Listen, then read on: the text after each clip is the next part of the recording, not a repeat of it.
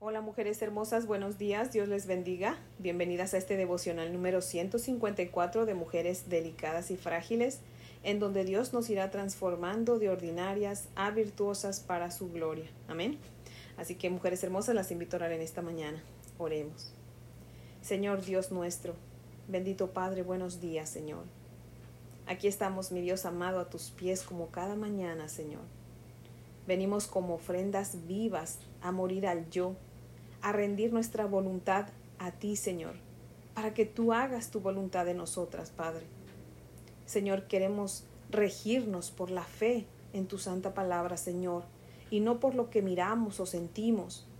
Nuestro corazón es engañoso, Señor, pero tu santa palabra es santa, es pura y verdadera, Señor, que alumbra el entendimiento de aquellos que nos amparamos en ella, Señor. Gracias, Padre, por traernos a ti con lazos de amor, Señor. Te amamos, pero ayúdanos a amarte más, Señor. Creemos en ti, pero aumenta nuestra fe, Señor. Te suplicamos, perdona nuestras faltas y nuestros pecados, Señor. Padre, si tú quieres, Señor, líbranos del dominio del pecado.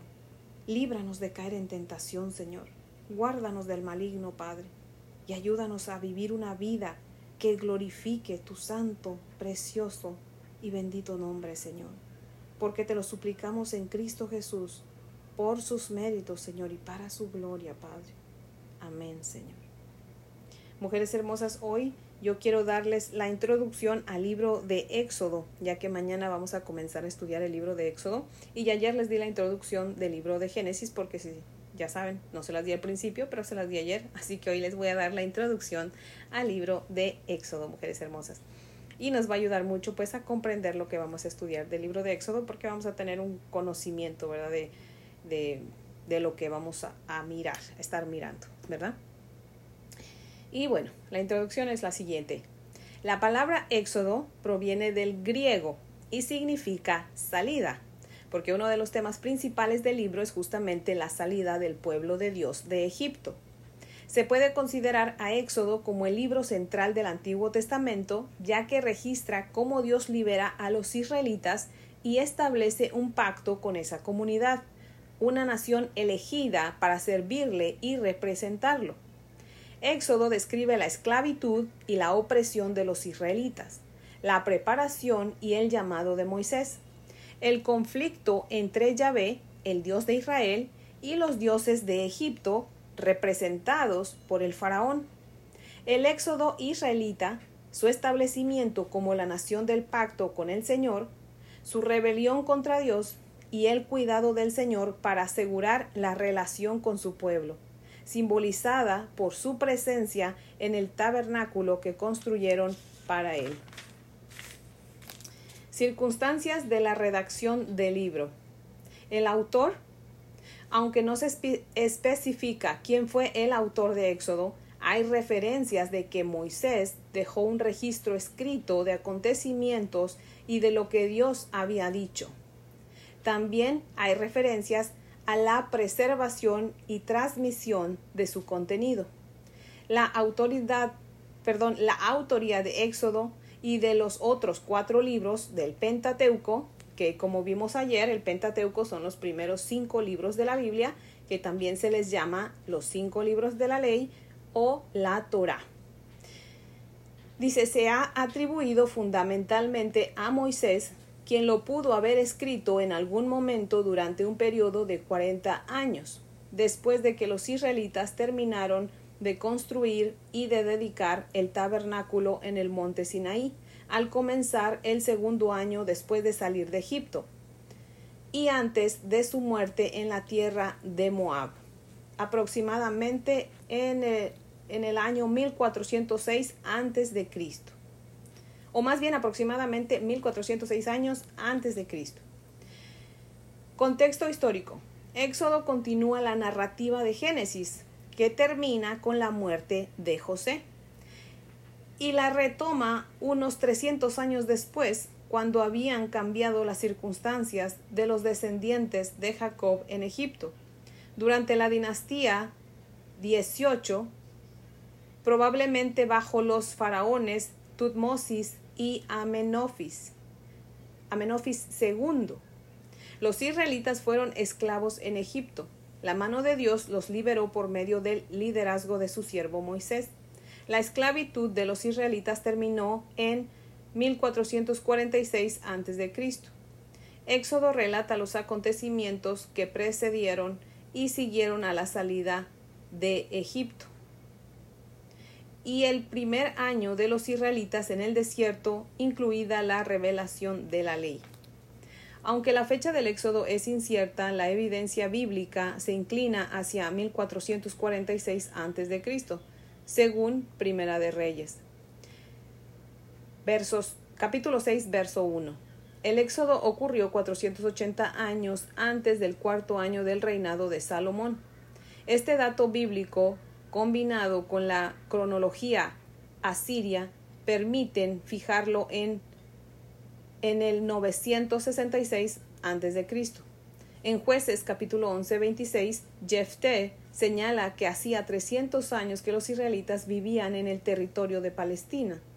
Como Jefté vivió alrededor de 1100 de 1100 a.C., es posible situar el fin del viaje por el desierto alrededor de 1400 a.C.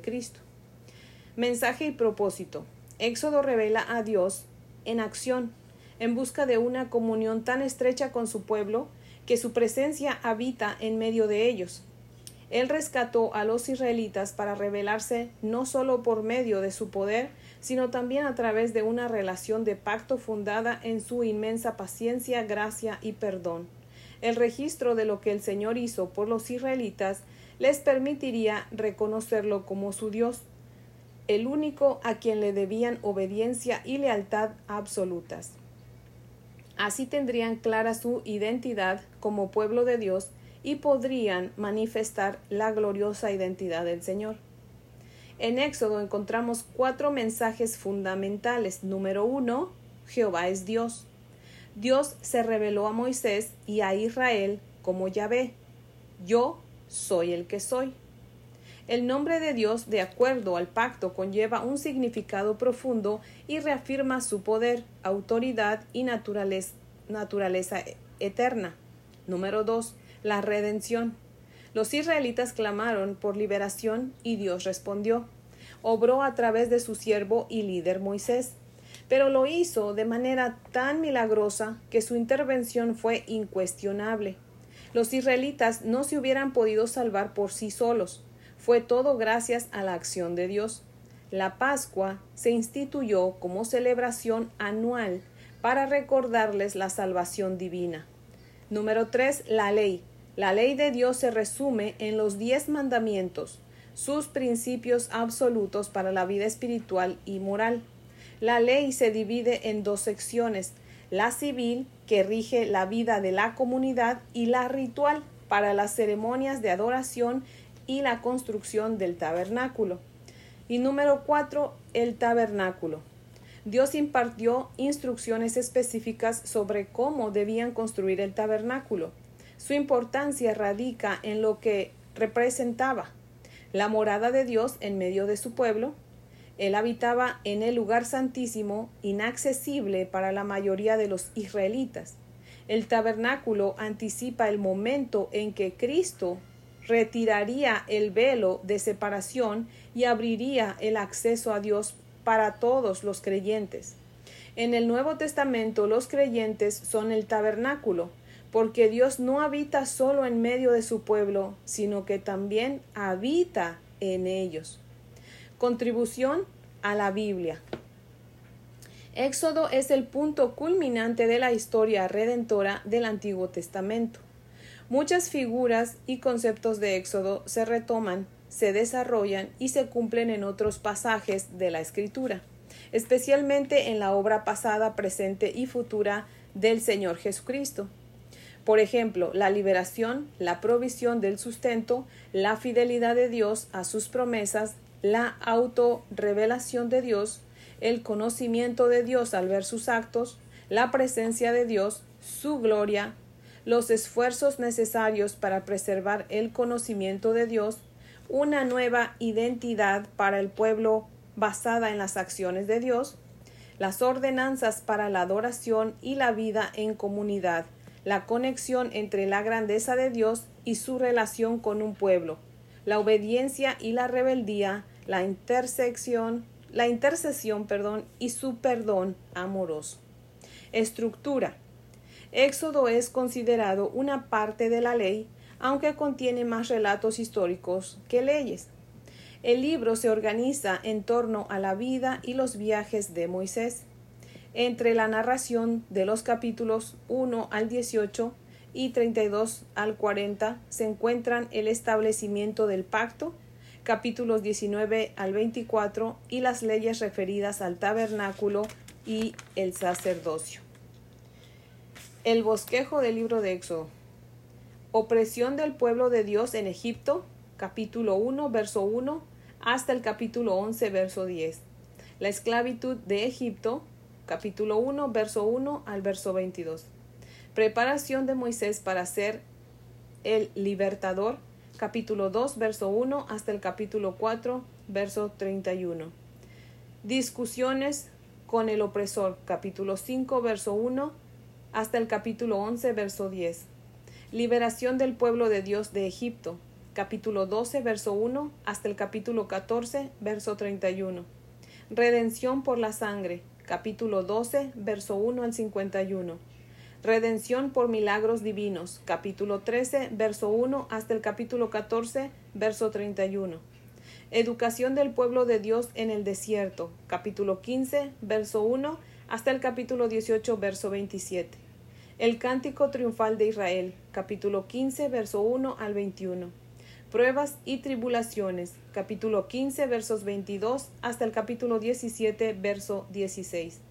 El liderazgo compartido de Moisés, capítulo 18, versos 1 al 27. Consagración del pueblo de Dios en el Sinaí, capítulo 19, verso 1 hasta el capítulo 34, verso 35. Aceptación de la ley, capítulo 19, verso 1 hasta el capítulo 31, verso 18. Quebrantamiento de la ley, capítulo 32, verso 1 hasta el verso 35. Restauración de la ley, capítulo 33, verso 1 hasta el capítulo 34, verso 35. La adoración del pueblo de Dios en el tabernáculo, capítulo 35, verso 1 hasta el capítulo 40, verso 38. Dones y trabajadores para la construcción del tabernáculo, capítulo 35, versos 1 al 35. Construcción y mobiliario del tabernáculo, capítulo 36, verso 1 hasta el capítulo 39, verso 43. Y al final el tabernáculo se llena de la gloria de Dios. Capítulo 40, versos del 1 al 38. Amén. Así que esa es la introducción al libro de Éxodo, mujeres hermosas. Y mañana, si Dios nos presta vida, ya estaremos empezando a deleitarnos con este platillo que el Señor tiene para nosotros en su santa palabra, que es nuestra comida y nuestra bebida. Así que estoy feliz de que ya mañana comenzamos con Éxodo. Así que bueno, mujeres hermosas, eso es todo por el día de hoy y les invito a orar para terminar. Amén. Oremos. Padre nuestro, santificado sea tu nombre con nuestra vida, mi Dios amado. Señor, gracias por el libro de Éxodo, Señor. Padre, no sabemos cuánta bendición va a traer a nuestra vida, Señor, al estudiar este libro, pero sabemos que nos vas a hablar por medio de él, Señor, y vamos a aprender demasiado, Señor. Padre, por favor, manifiéstate con poder y gloria, Señor, en cada una de nosotras, y danos hambre y sed de ti, Señor, y de estudiar tu palabra, Señor, pero sobre todo de obedecerla y de enseñarla a otros, mi Dios amado. Te rogamos, mi Dios poderoso, que nos uses hoy, Señor, y siempre también, Padre, para que hagamos tu obra con un corazón como el de nuestro Señor Jesucristo, Padre. Permite que hoy haya alguien a quien podamos compartirle tu santa palabra, Señor, a quien podamos hacerle el bien, mi Dios amado. Ayúdanos, Señor, para que aun cuando la gente no nos trate bien, nosotras siempre devolvamos bien por mal, Señor. Te pedimos, Señor, por aquellos que están sufriendo, Señor, por desastres naturales, mi Dios bendito. Padre, te rogamos que por favor les ayudes, que seas tú supliendo sus necesidades, mi Dios amado. Por favor, no los dejes, Padre, que así como has tenido misericordia de nosotros, tengas misericordia de ellos, Padre. Te rogamos, Señor, por aquellos que están sufriendo la pérdida de un ser querido, Señor. Oh Dios amado, que seas tú su fortaleza y su consuelo, mi Dios poderoso. Y que cada cosa que pasa en nuestras vidas, Señor, sirva para traernos a ti, Señor. Para que sea el llamado de nuestra atención, Señor, para volvernos a ti, Padre. Oh Dios Todopoderoso, te damos gracias por todo lo que haces, porque lo que tú haces es perfecto, Señor. Y confiamos en tu palabra, Señor. Dice tu palabra en Romanos 8:28 que todo sucede por algo bueno, Señor, para el bien de aquellos que te amamos, a quienes tú has llamado conforme a tu propósito, Señor. Así que, mi Dios amado, confiamos en que todo lo que nos sucede, Señor, es por un propósito, Señor. Tú tienes un propósito en cada cosa que pasamos, mi Dios amado, y por eso te amamos y te bendecimos porque tú eres Dios, Señor.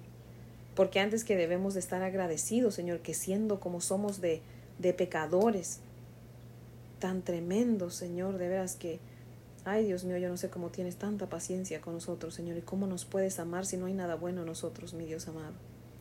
Pero te damos gracias por eso, porque realmente es solamente por tu gracia, Señor, porque nosotros no hay mérito alguno, Señor. No hay nada bueno en nosotros, mi Dios bendito. Es solamente por tu gracia y tu amor y tu paciencia, Señor. Gracias, mi Dios eterno. Te pedimos, Señor, perdona nuestros pecados, Señor, y ayúdanos a amarte, porque te lo mereces, Señor. Oh Dios amado, la gloria, la honra y el honor sean dados todos a ti por los siglos de los siglos, Padre.